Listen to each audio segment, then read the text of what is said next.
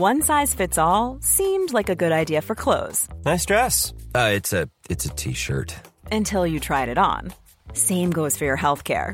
That's why United Healthcare offers a variety of flexible, budget friendly coverage for medical, vision, dental, and more. So, whether you're between jobs, coming off a parent's plan, or even missed open enrollment, you can find the plan that fits you best. Find out more about United Healthcare coverage at uh1.com. That's uh1.com. Heraldo Radio. La HCL se comparte, se ve y ahora también se escucha. El Heraldo Radio presenta Cámara de Origen, un nuevo espacio para enterarnos del trabajo de las legisladoras y legisladores en los Congresos de México. En Cámara de Origen tiene la palabra Carlos Zúñiga Pérez.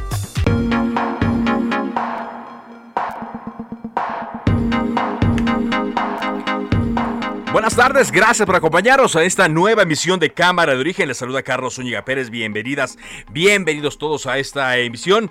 Hay mucho que compartir con ustedes, mucha información que se genera en este día, jueves 15, no, no es jueves, es martes, martes 15 de febrero. Ya ando adelantando yo los días por querer adelantar la quincena. Martes 15 de febrero de 2022 y como todos los días, vamos a arrancar con las... Eh, la forma en la que está ocurriendo la información. Así. Suspenden a policías de Pachuca Hidalgo que detuvieron con uso excesivo de la fuerza a una adulta mayor. Permítanme, por favor. Me están lastimando. Necesitan tres personas para detener a una. Esta persona se ha dedicado de manera permanente a calumniarme con el propósito de afectar mi autoridad moral, les solicito que se lleve a cabo una investigación para hacer públicas las percepciones, los bienes y el origen de la riqueza que posee el señor Carlos Loré de Mola, socios y familiares. Esta información seguramente la podrán obtener en el registro público de la propiedad y comercio, en el servicio de administración tributaria o en la unidad de inteligencia financiera. Que si ustedes no tienen competencia, me informen si puedo, como ciudadano, dar a conocer facturas y comprobantes sobre los ingresos del señor Loré de Mola. Acerca de lo de mis hijos, me da mucho orgullo que resistan. Claudia Sheinbaum. El ataque no es solo a él y a sus hijos, es al proyecto de transformación. PAN toma tribuna del Senado para exigir se discutan puntos de acuerdo sobre presunta corrupción del hijo del presidente. Orden, por favor. Solicito orden y respeto a cada uno de ustedes, a cada una de ustedes, que los coordinadores de grupos parlamentarios se reúnan. Un receso de 15 minutos se decreta. Bueno, esto llegó hasta el Senado, como escuchábamos eh, lo que ocurrió desde el pasado día viernes cuando el presidente Andrés Manuel López Obrador en la conferencia de prensa mañanera pues se dio a conocer los supuestos ingresos del periodista eh, Carlos Loret de Mola y ahora llegó al Senado porque ahí la bancada del PAN tomó la tribuna e instaló una réplica de cartón de la Casa Gris para exigir que se discutieran puntos de acuerdo sobre la presunta corrupción y conflicto de interés del hijo del presidente Andrés Manuel López Obrador, de José Ramón López Beltrán. Y la Comisión de Salud del Senado de la República recibió de la Comisión de Justicia el proyecto de dictamen sobre la regulación de la cannabis. El científico mexicano Héctor Alejandro Cabrera Fuentes, detenido en Miami desde 2020, se declaró culpable de cometer espionaje para Rusia desde los Estados Unidos. También la Suprema Corte de Justicia de la Nación atrajo el caso que se denuncia en la miniserie Duda Razonable es sobre cuatro hombres que se encuentran encarcelados en Tabasco por presuntamente haber cometido el delito de secuestro. Y al, conocer del caso y al haber ya un antecedente jurídico, la Corte anunció que lo van a traer. Mañana se va a conocer si Roberto Palazuelos finalmente sigue en el camino para convertirse en el candidato del partido Movimiento Ciudadano a la gubernatura de Quintana Roo. ¿Por qué? Bueno, se puso en duda esta nominación toda vez que Roberto Palazuelos hizo algunas declaraciones y se trajeron de entrevistas del pasado otras declaraciones que eh, pues eh, lo convertirían en participantes de delitos. Esto trajo críticas de varios integrantes del partido Movimiento Ciudadano, quienes pidieron directamente a la dirigencia que no le otorgaran esta candidatura. Y bueno, pues mañana finalmente se llegará el día para que esto pueda ocurrir. Y bueno, también estaremos eh, hablando de otra información. Parece que se extiende ya el asunto del el ataque de Rusia a eh, Ucrania, pero aún así, aunque ya se retiraron tropas que aparentemente estaban eh, ya preparándose para atacar ciertos entornos de Ucrania, pues eh, eh, son eh, algunas tropas rusas. El presidente de Estados Unidos, Joe Biden, dice que la posibilidad todavía continúa. Pero hace unos momentos dio información Joe Biden diciendo en una conferencia de prensa que sigue siendo una gran posibilidad que Rusia invada Ucrania pero hay que darle todas las oportunidades a la diplomacia. Estados Unidos aún no ha verificado ninguna retirada de tropas rusas de la frontera con Ucrania y los analistas indican que siguen estando en una posición muy amenazante, dijo Joe Biden en un mensaje a la nación. También eh, señala que si Rusia ataca a Ucrania, las sanciones están listas porque ayer, por cierto, muchos eh, mercados internacionales eh, pues eh, padecieron el nerviosismo ante esta posibilidad y hoy el presidente mm, de Estados Unidos dice que persiste esto, aunque Rusia ha anunciado, ha mencionado que mm, pues ya se retiraron sus tropas de la cercanía con Ucrania, toda vez que estaban llevando a cabo solamente algunos, solamente algunos ensayos. Vamos a más eh, información que eh, tenemos eh, que dar a conocer. Y pues le decíamos, el día de ayer, Heraldo Media Group presentó por primera vez en este año el ejercicio de encuestas. Estas encuestas publicadas por Heraldo Media Group indican que Morena tiene ventaja en cuatro estados que están en disputa para la elección del 5 de junio de este año. El PAN aventaja en una y hay un empate técnico en el estado de Durango. Es la primera fotografía que se toma el día 14 eh, de febrero, los días eh, previos, pero que se da a conocer eh, el día de ayer y para conocer las primeras reacciones en torno a esta encuesta. Agradezco que esté con nosotros Karen Castrejón, presidenta del Partido Verde Ecologista de México. ¿Qué tal, eh, diputada? ¿Cómo está? Muy buenas tardes. Muy buenas tardes a ti, Carlos. Gracias y a tu amable auditorio. Cuéntenos cómo vio estas encuestas, cómo ve el panorama para el Partido Verde en las eh, elecciones, eh, en estas en las que el partido está participando, en las seis elecciones para las gubernaturas.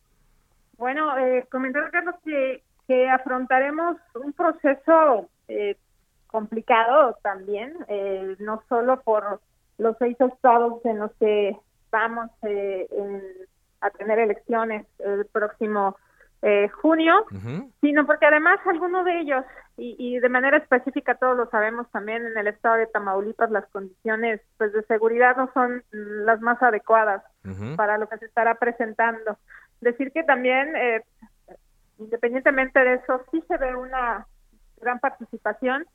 el tema de que son las previas, vamos a decirlo, para lo que ya se adelantó hacia el 2024, también nos dará un panorama de lo que estará sucediendo posteriormente incluso, y así lo vemos nosotros en el cambio presidencial. Eh, específicamente en estos eh, estados donde el Partido Verde va en una alianza con Morena, que son cinco de ellos nada más. Decir que pues las encuestas, eh, lo vemos, han favorecido a esta alianza, eh, lo platicamos nosotros desde hace unos meses y decir que era muy importante mandar a los candidatos y candidatas eh, pues, idóneos para esta contienda, que sobre todo fueran pues los aprobados por la ciudadanía y que eso es de, de, una u otra forma pues lo que requiere los ciudadanos, que no fueran eh, los candidatos que, estuvieran adelante solamente por la aprobación que tiene un partido, sino que fueran a dar resultados también. Eh, se, se, vislumbra, como bien lo comentas en las encuestas, que pues prácticamente ya está eh, una alianza fuerte en el estado de Quintana Roo, de Oaxaca, eh, Tamaulipas, Hidalgo, como tú bien lo comentas. Así es. Y que es donde estaremos haciendo sobre todo ese, ese trabajo de tierra, como lo dijimos desde un principio, eh, muy cercanos a, toda la gente, saludando y sobre todo comprometiendo, comprometiendo con uno de los candidatos que en el momento en que lleguen pues eh, den, resultados, ¿no? Y, resuelvan pues los problemas, la problemática que se, da. Específicamente comentar también que en, el estado de Aguascalientes no tuvimos una, una coalición con, con el partido Moreno, incluso yo estuve ahí ya hace poco eh, haciendo y anunciando la, la alianza que vamos con el Partido de Trabajo. Así es. Decirte que si en estos momentos eh, salieron, salió baja nuestra candidata o la que en su momento pretendemos que, sea nuestra candidata. Así es, porque todavía no son, están en proceso de convertirse en candidatos. Exactamente, que estamos todavía en el tema de los registros. Eh, se debe a eso. Pues, eh, recordemos que al final Aguascalientes pues ha llevado muchos años gobernado por un partido en el cual es evidente pues que iban a salir las encuestas en esa aceptación. Sí. Sin embargo, todo pareciera, yo tengo que decirlo así, que esa va a ser una contienda de puras mujeres. Sí, exacto. Todo pareciera así es. deseamos eh, el mayor de los éxitos, pero por supuesto que estaremos eh, eh, impulsando en este momento a, la que nosotros quisiéramos llevar en su momento todavía como candidata que estamos buscando en otros perfiles y que queremos incluso, y tengo que decirlo, que sea una mujer. Eh, sí, en este caso sería, eh, están buscando que sea Marta Várquez Alvarado, porque es la única en Aguascalientes donde eh, salen en desventaja. En Oaxaca, donde el Partido Verde va en alianza con Morena, ya hablando del aspirante Salomón Jara Cruz, tienen 43% de preferencias. En Quintana Roo, donde va el Partido Verde, también con Morena y el PT, Mara Lezama lleva una ventaja del 28.4%. En Hidalgo, donde está el PT, corrijo, el Partido Verde junto con el PT Morena y otro partido local, 40.6%. En Tamaulipas, donde el Verde va con el PT y Morena, con Américo Villarreal, 41%. Déjeme preguntarle sobre eh, el estado de, Durango porque ahí donde el Partido Verde va eh, con eh, apuntalando a Marina Vitela, hay un empate técnico. ¿Qué perspectiva ve para el estado de Durango? El estado de Durango, como bien lo comentas, eh, pareciera que hay un empate, sin embargo, tiene que ver mucho el trabajo pues, de la militancia, tendrá mucho que ver eh, las estructuras, lo que hagan, pero además, eh, eh, eh, comentarte, Carlos, que también como partidos estamos, estamos muy fuertes, estamos muy sólidos. Yo de verdad tengo que decir que, que en su momento, cuando se hagan los registros, incluso en el caso de Durango será el próximo lunes, eh, seguramente estaremos eh, por allá acompañando las dirigencias a la candidata, eh, sobre todo las, los comités estatales también. Decirle que estaremos pues trabajando con toda una fortaleza de una gran aceptación que se tiene. Decir que, que también fue complicado el tema y que eso obedece a las encuestas y a los resultados que se está dando desde que vinieron los procesos pues internos, ¿no? de, de selección de los que coordinarían estos trabajos y estas estas, eh, estas alianzas en cada uno de los estados. Eh, desafortunadamente no, no, no están todos contentos cuando se dan los resultados. Sin embargo, tenemos que recordar que se tuvo que buscar también un tema de, paridad.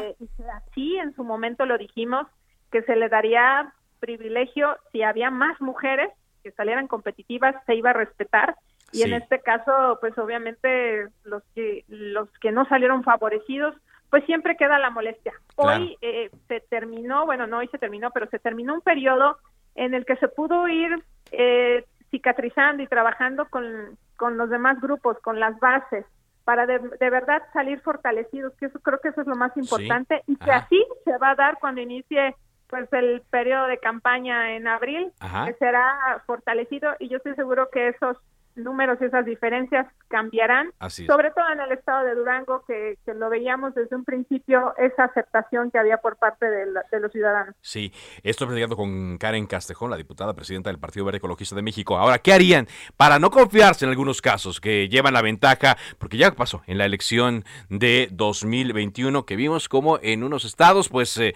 iban adelante algunos partidos, no específicamente la Alianza del Verde, y terminaron perdiendo. ¿Qué pueden ver? ¿Qué pueden preparar? Bueno, eh, comentar que eh, el partido, en este caso el Partido Verde, eh, trabajamos por, por causas importantes para nosotros, desde los temas de salud, de temas de género, y que aquí quiero destacar nuevamente el acercamiento ciudadano y, capacitación que tenemos a la militancia de manera constante en temas de género y de crecimiento político. Es algo que como partido lo hemos estado haciendo eh, y eso nos va a permitir tener pues mayores eh, resultados y mayor acercamiento con nuestra gente. Eso en su momento, Carlos, permítame decir que también, más allá de quien fue nuestro candidato, que la verdad logró grandes resultados en San Luis Potosí, obedece a que hoy está dando esos, esos resultados también y que en poco tiempo está logrando eh, dar un sentimiento positivo de cambio. Tenemos de verdad un gobernador de tiempo completo que sabe gobernar bien y, para bien y para todos. Y ese es el compromiso que tenemos en todos estos estados, en los cuales vamos, eh, pues en algunos de ellos coaligados, pero sobre todo con una gran aceptación. hay un gran compromiso por parte de este de, esta alianza, pero sobre todo de nosotros como partido, de responderle a la gente. Y es algo, eh, permíteme, Carlos, decir también que lo estamos haciendo en la parte legislativa. Nuestros nuestros compromisos en su momento que hicimos en, en, campaña en el proceso pasado hoy es parte de nuestra agenda legislativa como diputados federales. Ya logramos al menos en este segundo periodo en el primero logramos sacar uno de nuestros primeros compromisos. Hace pocos días que fue el de tema de refugios para madres víctimas de violencia fue uno de los segundos que ya logramos aprobar y seguimos cumpliendo esta agenda como partido. Es algo que le estamos queriendo dar certeza a, a las ciudadanas y ciudadanos. Muy bien. Pues eh, estaremos atentos entonces. Gracias por esta primera impresión en torno a la encuesta que publicó Heraldo Media Group el pas ayer lunes 14 de febrero y vamos, vámonos eh, monitoreando durante la campaña. Muchas gracias, diputada. Muchas gracias a ti, Carlos. Hasta luego. Karen Castejón, presidenta del Partido Verde Ecologista de México, aquí en Cámara de Origen de El Heraldo Radio. Cuando son las 4 de la tarde con 17 minutos. Ayer eh, estábamos leyendo eh, los diarios y nos dimos cuenta de una declaración del diputado del Partido Movimiento Ciudadano, Manuel Herrera. Él considera que los foros del Parlamento abierto de la reforma eléctrica han servido para evidenciar el rechazo a la iniciativa presidencial y pues eh, llama directamente a rechazar esta reforma. Diputado está el día de hoy con nosotros, Manuel Herrera. ¿Cómo le va, diputado? ¿Qué tal? ¿Cómo estás, Carlos? Buenas tardes. Qué gusto saludarte. Muy buenas tardes. Eh, pues eh, usted es tajante y directo. Dice, la reforma eléctrica debe rechazarse tal cual está. Sí, mira, sin duda pues hemos tenido una jornada muy intensa a través del, del Parlamento abierto. Y nosotros, pues lo que hemos visto eh, en el debate es que realmente los argumentos son muy sólidos en función de que este proyecto de reforma realmente no contribuye al desarrollo del país. Es un proyecto de reforma donde pues se ha argumentado de manera muy clara los riesgos que representa el generar un monopolio eh, como es hoy la empresa productiva del Estado, eh, Comisión Federal de Electricidad, eh, dándosele o dotándosele prácticamente pues de la rectoría eléctrica del Estado cuando la CFE pues es un jugador en el mercado. Eh, a través de este proyecto de reforma desaparecerían los órganos reguladores, eh, no habría digamos un árbitro imparcial que pudiera regular prácticamente cómo se desarrolla el mercado eléctrico. Sabemos que este proyecto de reforma, Carlos, simple y sencillamente con el hecho de haberlo presentado, en esas condiciones, pues ya representa un inhibidor eh, de la inversión, no es un proyecto que abone a la competitividad eh, de nuestro país y tampoco que favorezca ni garantice la transición a energías limpias. Mira, es una lástima, la verdad, que siendo un parlamento abierto para que participen académicos, especialistas, investigadores, eh, más del 70% de los eh, ponentes que han venido a argumentar en el Parlamento abierto a favor de la reforma, a defender la reforma, son funcionarios de la Comisión Federal de Electricidad o funcionarios del gobierno federal. Nada más, ¿No, ¿no ha habido nadie externo? ¿Nadie externo al gobierno que haya ido a decir esto sí nos conviene? Mira, han habido algunos externos, pero a todas luces, pues son gente muy allegada a, a Morena, a la cuarta transformación, eh, pero el 70% funcionarios de CFE y del gobierno federal, incluso estuvo un senador de Morena, cuando los legisladores tendremos la oportunidad de debatir la reforma tanto en la Cámara de Diputados como en el Senado. Entonces, a mí me parece que está claro que esta es una reforma eh, del señor Bartlett, que esta es una reforma de la Comisión Federal de Electricidad del señor Bartlett eh, y del gobierno federal. Pero no es verdaderamente una reforma que esté, digamos, eh, que tenga los elementos para garantizar la competitividad de nuestro país, favorecer la inversión, desarrollar un mercado eléctrico competitivo. Mira, se ha demostrado que CFE no tiene los recursos necesarios para garantizar el suministro eléctrico en nuestro país. Solamente para el 2022 etiquetamos en, el presupuesto 73 mil millones de pesos destinados a los subsidios, Carlos. Entonces la pregunta es, si CFE está teniendo pérdidas, si se le están dotando de 73 mil millones de pesos de subsidios, ¿de dónde van a sacar los recursos para realmente desarrollar el mercado eléctrico a la velocidad que requiere nuestro país? Y yo te digo una cosa, todas las organizaciones empresariales, representantes de las pequeñas y medianas empresas, porque hoy se presentó al Parlamento Abierto un señor que dice que él representa a las pymes de la 4P, entonces yo no sé esa organización cuándo salió, dónde nació, pero me parece a mí este que un grupo empresarial que represente este prácticamente a un movimiento político pues, no, no lo encuentro sentido.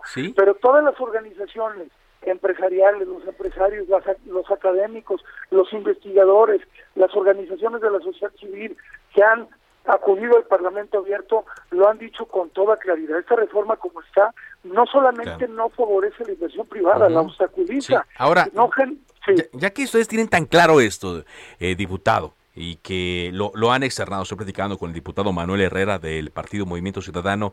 ¿Qué pueden hacer? ¿Qué se pueden hacer? Eh, lo que yo leía en los diarios es que solicitaban directamente desechar la reforma eléctrica, pero pues ya vemos que no es algo que esté en la agenda de Morena. Es decir, para ellos, en su reunión plenaria, fue el tema más importante y el tema que dijeron van a impulsar la reforma eléctrica del presidente Andrés Manuel López Obrador. Ante esto que usted nos está mencionando, ¿qué puede ocurrir? Pues mira, Carlos, esta, esta, este proyecto de reforma para nosotros tiene tantas inconsistencias y representa tanto riesgo para el país que la realidad es que así como está planteada no debería ni discutirse.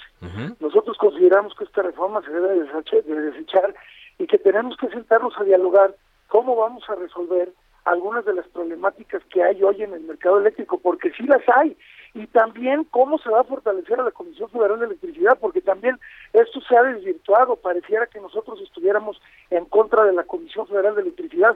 A ver, la, Comisión Federal de Electricidad es una empresa productiva del Estado que hoy es importantísima para el país.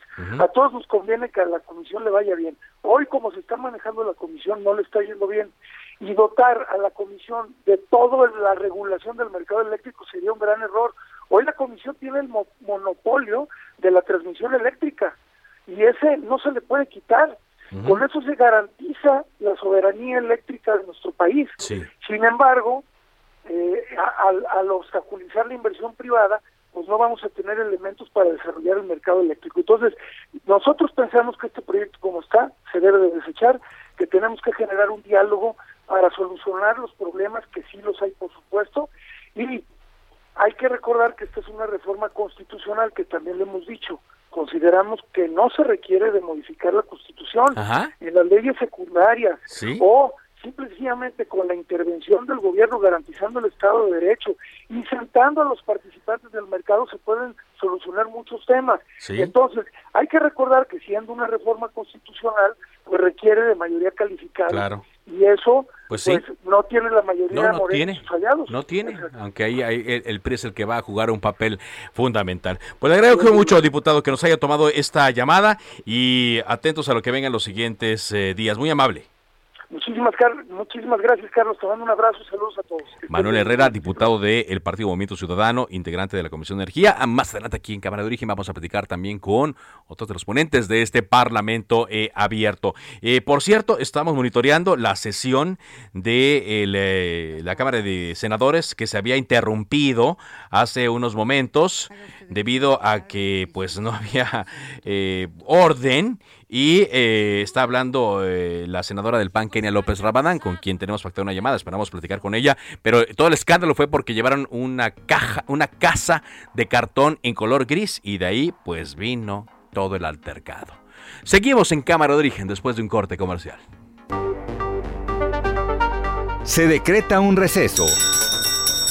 Vamos a un corte, pero volvemos a Cámara de Origen con Carlos Zúñiga Pérez. Heraldo Radio.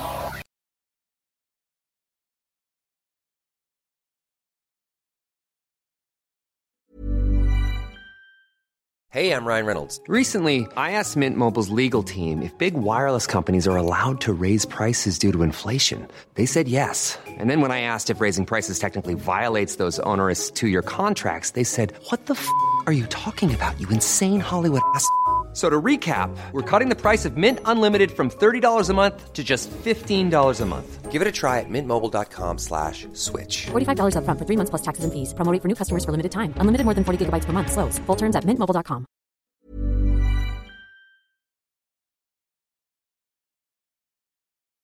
Heraldo Radio. Se reanuda la sesión. Volvemos a Cámara de Origen con Carlos Zúñiga Pérez.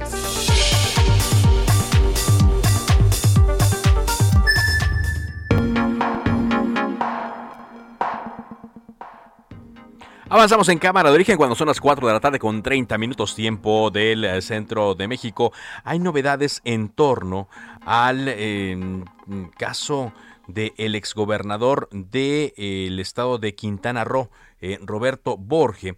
Recordemos que eh, hemos estado dándole seguimiento a estos casos, al caso de Javier Duarte de Veracruz, al caso de César Duarte en Chihuahua y otro eh, gobernador quien pues queda pendiente de que conozcamos la finalización de sus casos, pero que se están alargando por varios casos es Roberto Borge, quien fue detenido y quien eh, pues eh, está esperando eh, mayor información al respecto. vamos contigo, Elia, corrijo, Diana Martínez con este profesional. Adelante, Diana. ¿Qué tal, Carlos? Buenas tardes. Pues sí, el exgobernador de Quintana Roo, Roberto Borge Angulo, obtuvo un amparo contra la prisión preventiva justificada que se le impuso en el proceso que enfrenta por aprovechamiento ilícito del poder y desempeño irregular de la función pública. Sin embargo, esto no significa que el exfuncionario va a recuperar su libertad, ya que eh, César Octavio Mesa Ojeda, secretario en funciones de juez sexto de distrito en Quintana Roo, ordenó solamente que se deje sin efectos la medida cautelar que incluso se le confirmó a Borge el 14 de mayo de 2021 y que el juez de control determine nuevamente si, si le impone esa medida cautelar, esa, la prisión preventiva justificada o, o no.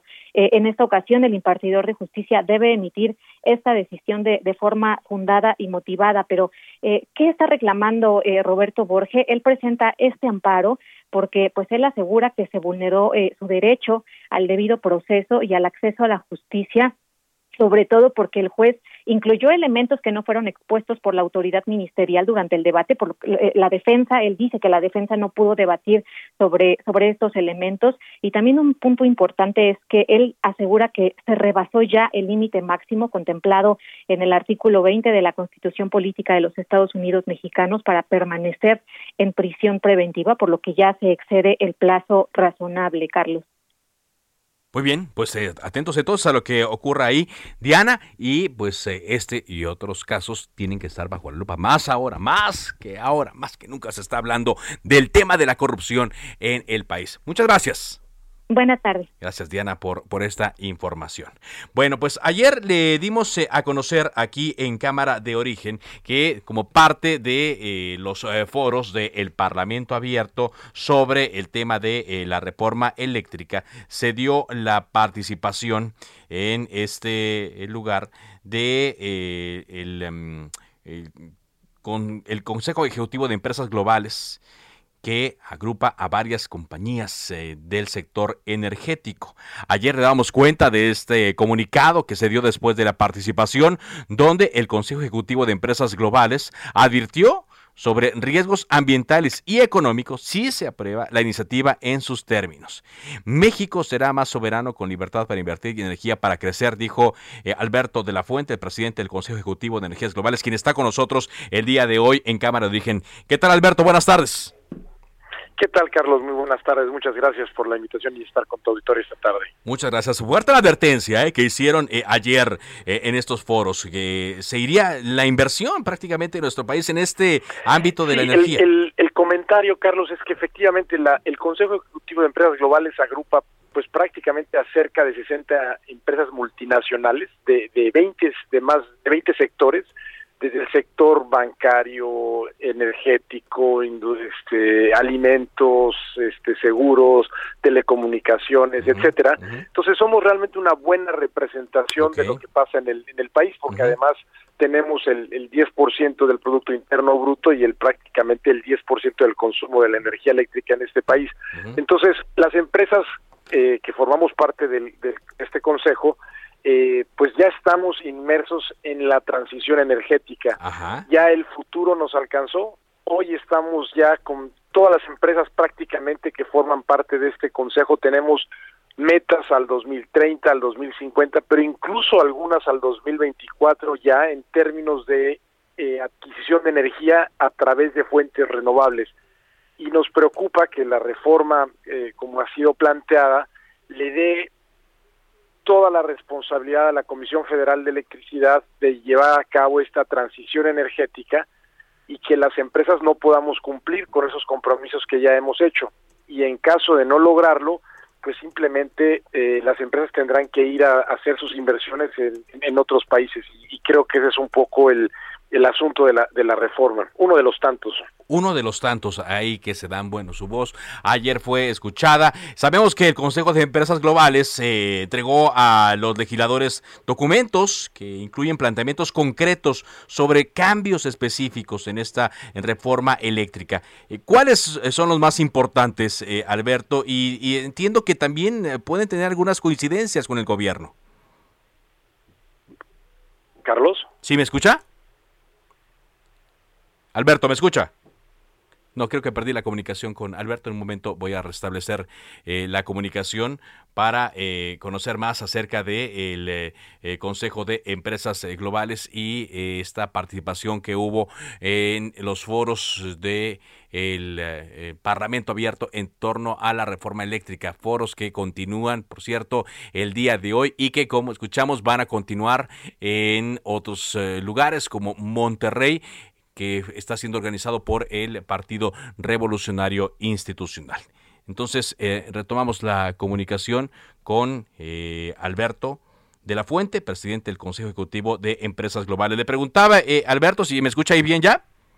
Sí, sí, sí. le preguntaba que, sabemos que el Consejo le entregó a los legisladores ayer documentos que incluyen planteamientos concretos sobre estos cambios que se proponen para la reforma eléctrica. ¿Cuáles considera que son los más importantes?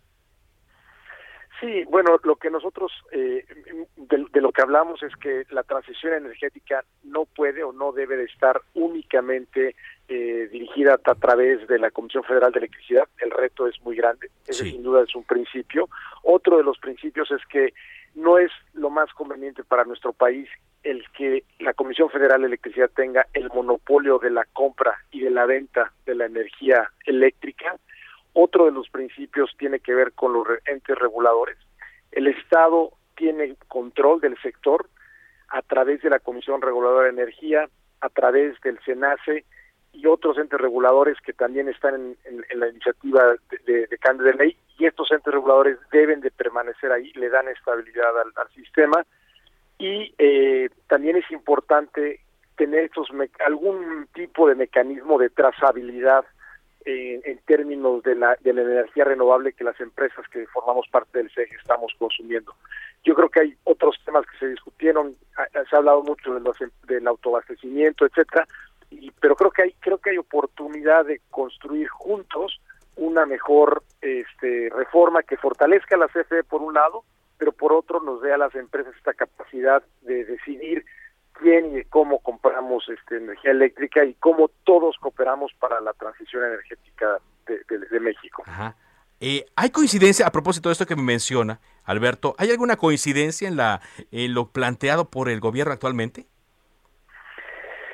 Pues yo creo que, que lo que hemos visto a lo largo de estas tres, cuatro semanas, más lo que se acumule la, la próxima semana, es que eh, si uno analiza las posturas de tanto los que hemos venido estando de un lado como del otro, yo creo que algunas de esas cosas que yo te estaba justo comentando ahora, yo creo que esas ya se empieza a verse la posibilidad de, construir un acuerdo este más grande, ¿no? Quiero ser optimista.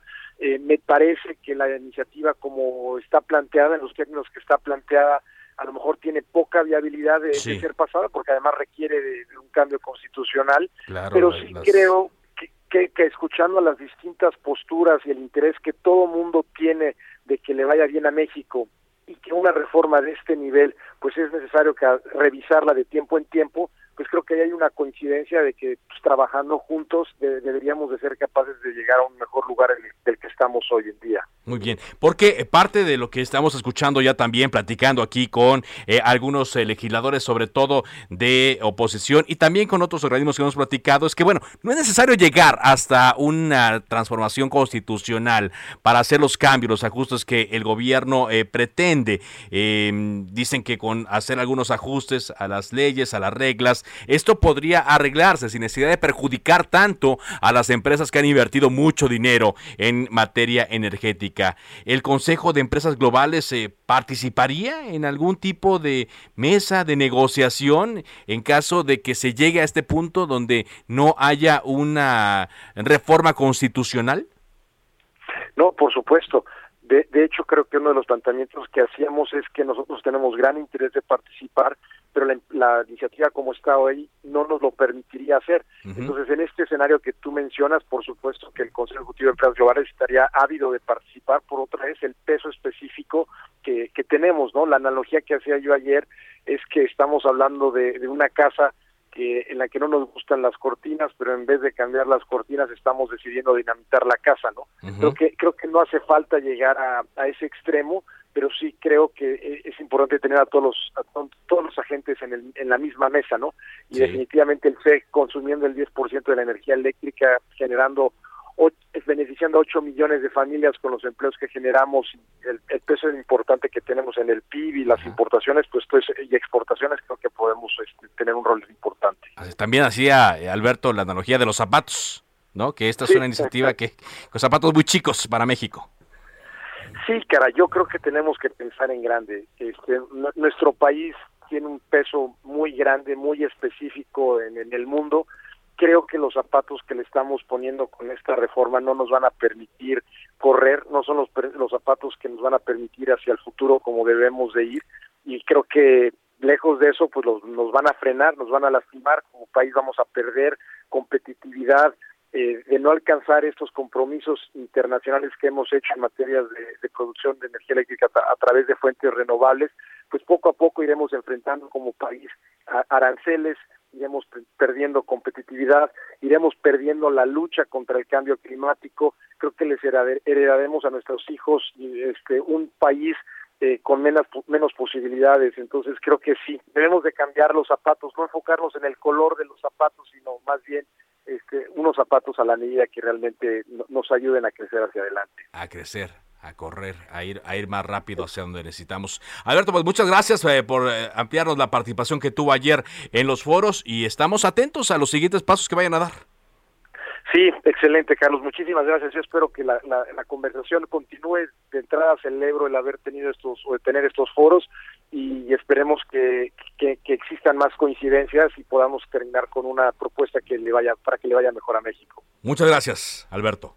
Gracias, Carlos. Muy buenas tardes. Alberto de la Fuente, presidente del Consejo Ejecutivo de Empresas Globales. Eh, este consejo es un organismo fundado en 2004 que se integra por 57 empresas globales con presencia en México.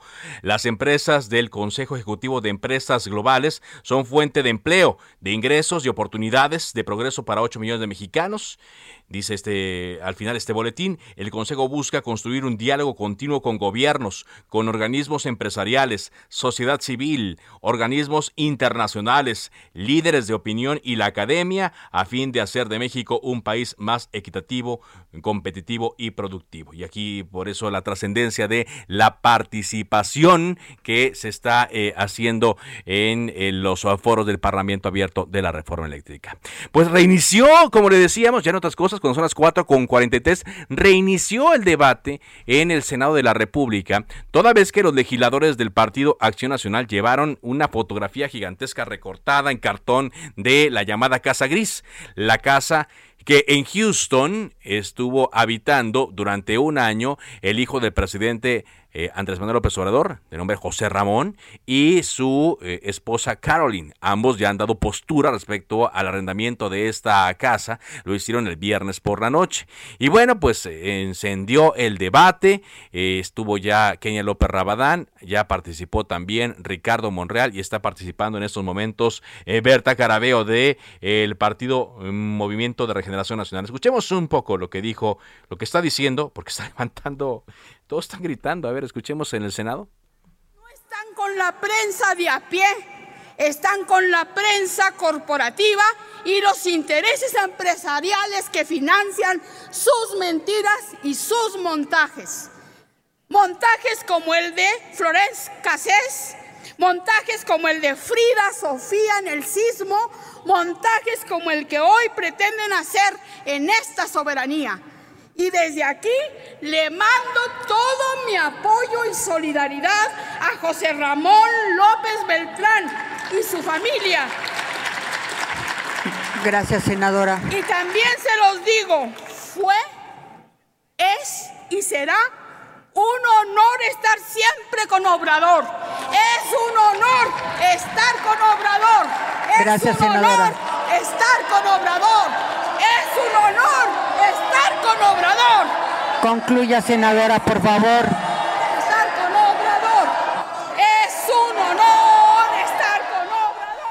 Bueno, pues ahí el, debate ya también estuvo eh, participando el, eh, eh, coordinador de el partido Morena, Ricardo Monreal, quien en palabras más, eh, palabras no le quiero agregar mucho, pero eh, Ricardo Monreal es, dijo que Morena votará porque se abra el debate en torno a la llamada Casa Gris, porque dice que no tiene nada que esconder.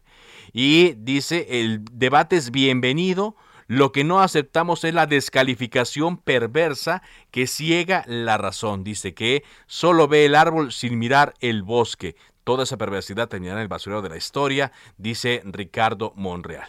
Y bueno, eh, la senadora del PAN, Kenia López Rabadán, eh, quien había hecho un, prim- un primer, una primera participación, una primera locución, volvió a tribuna. A ver, escuchemos un poco lo que dice Kenia.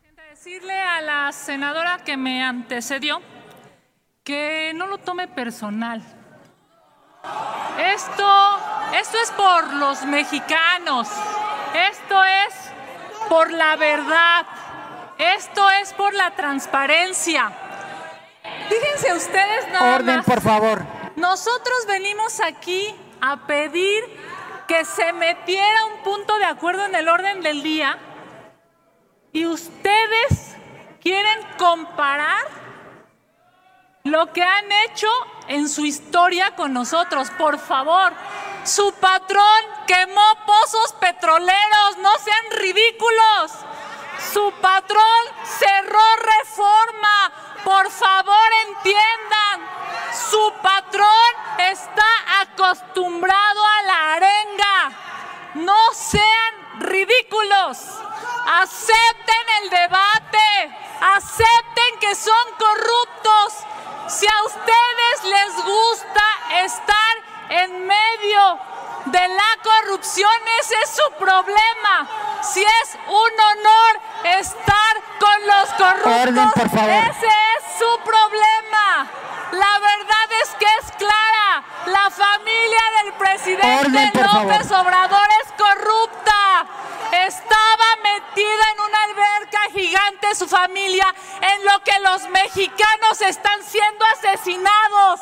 El hijo del presidente estaba metido en una mansión en lo que hay Bueno, sigue hablando ahí Kenia López Rabadán mientras eh, los eh, senadores de Morena se levantan, gritan y ya ha tenido que intervenir la presidenta de la mesa directiva, Olga eh, Sánchez Cordero, para pues calmar un poco los ánimos y Berta Carabeo tomará otra vez la palabra. Es lo que vemos, genio y figura de los senadores y mañana tendremos por supuesto más de este tema. Porque vamos a cambiar a otro asunto aquí en eh, Cámara de Origen y pues eh, como parte de nuestra idea de compartir información, hay también eh, cosas que eh, podemos dar para las personas que se encuentran en alguna circunstancia en especial y por eso me da mucho gusto saludar aquí en eh, Cámara de Origen a Blanca Eugenia García. Ella es nutrióloga,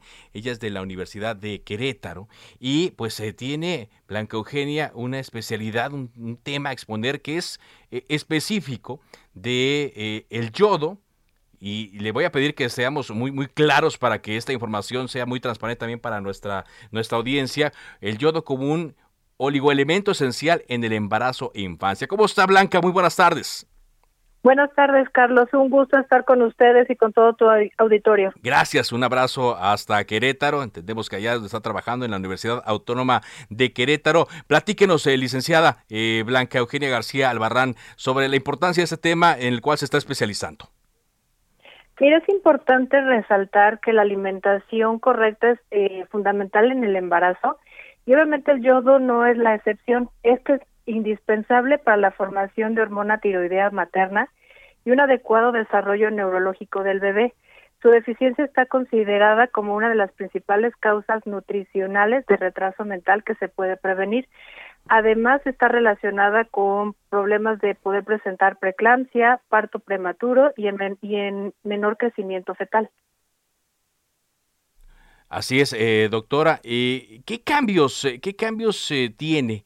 Eh, eh, a propósito de lo que me decía, porque luego es un problema que escuchamos mucho a la hora de que estamos adultos, ¿no? De que tengo problemas con la tiroides y me detectaron un problema, pero pues vámonos más hacia el inicio. ¿Qué cambios tiene la tiroides durante el embarazo? Bueno, principalmente sufre aumento de tamaño en la glándula tiroidea y también hay un incremento de la producción de las hormonas, de en este caso las tiroideas principalmente. Todos estos cambios precisan un aporte adecuado de yodo en cantidades necesarias para prevenir su deficiencia y obviamente prevenir los problemas anteriormente mencionados. ¿Y, y cuáles son los requerimientos de yodo, por cierto, durante el embarazo y la infancia? ¿Y cómo podemos eh, cubrir estos eh, requerimientos? En el caso de las mujeres embarazadas necesitan aproximadamente que se aumente un 50% de lo que viene siendo yodo para producir hormonas tiroideas y estas son necesarias para el buen desarrollo del sistema nervioso del futuro bebé. El requerimiento en el caso de la infancia va de 110 a 130 microgramos al día y en el caso de las mujeres embarazadas y en lactancia va de 220 a 290 microgramos al día respectivamente. Para darnos una idea en dónde vamos a poder encontrar pues el yodo en algunos alimentos, eh, precisamente son el pescado, los mariscos, productos lácteos, huevo y uno muy conocido que es la sal yodatada, que muchos alimentos este los podemos encontrar, nada más aquí hay que tener cuidado, obviamente con el consumo que no sea excesivo. Es importante también resaltar que aparte de incluir estos alimentos debemos de tener en buenas condiciones lo que viene siendo nuestro intestino para que se dé una absorción intestinal Ajá. a nivel eh, de lo que viene siendo el yodo. Sí. Y como lo podemos lograr es consumiendo probióticos como es el Lactobacillus casei shirota todos los días. Todos los días, eso es lo, lo- lo más recomendable. Es lo más recomendado que se estén incluyendo todos los días.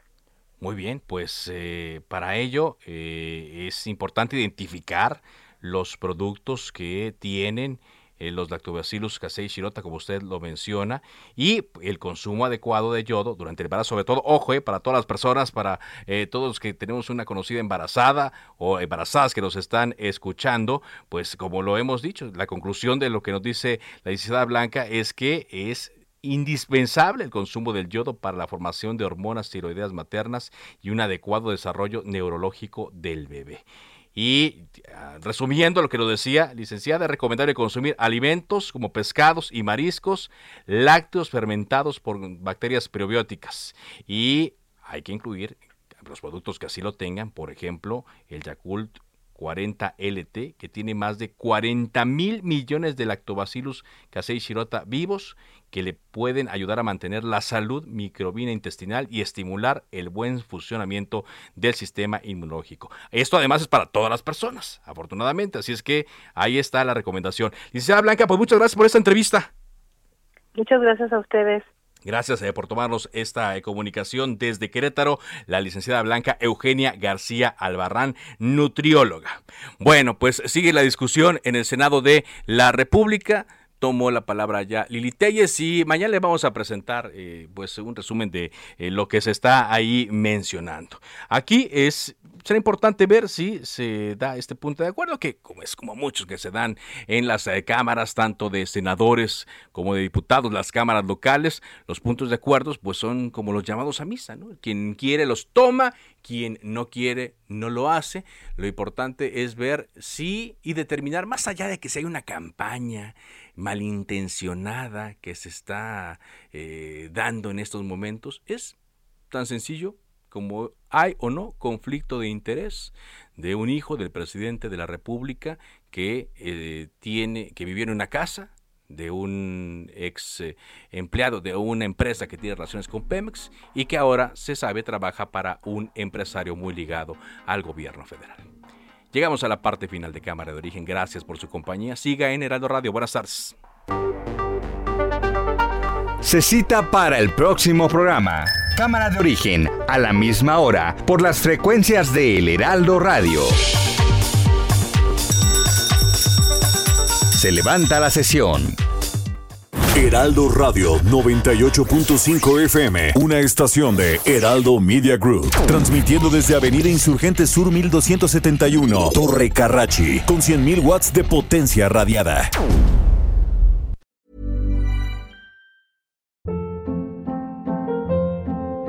Hold up. What was that? Boring. No flavor. That was as bad as those leftovers you ate all week. Kiki Palmer here, and it's time to say hello to something fresh and guilt-free. Hello Fresh. Jazz up dinner with pecan-crusted chicken or garlic butter shrimp scampi. Now that's music to my mouth. Hello Fresh. Let's get this dinner party started. Discover all the delicious possibilities at hellofresh.com.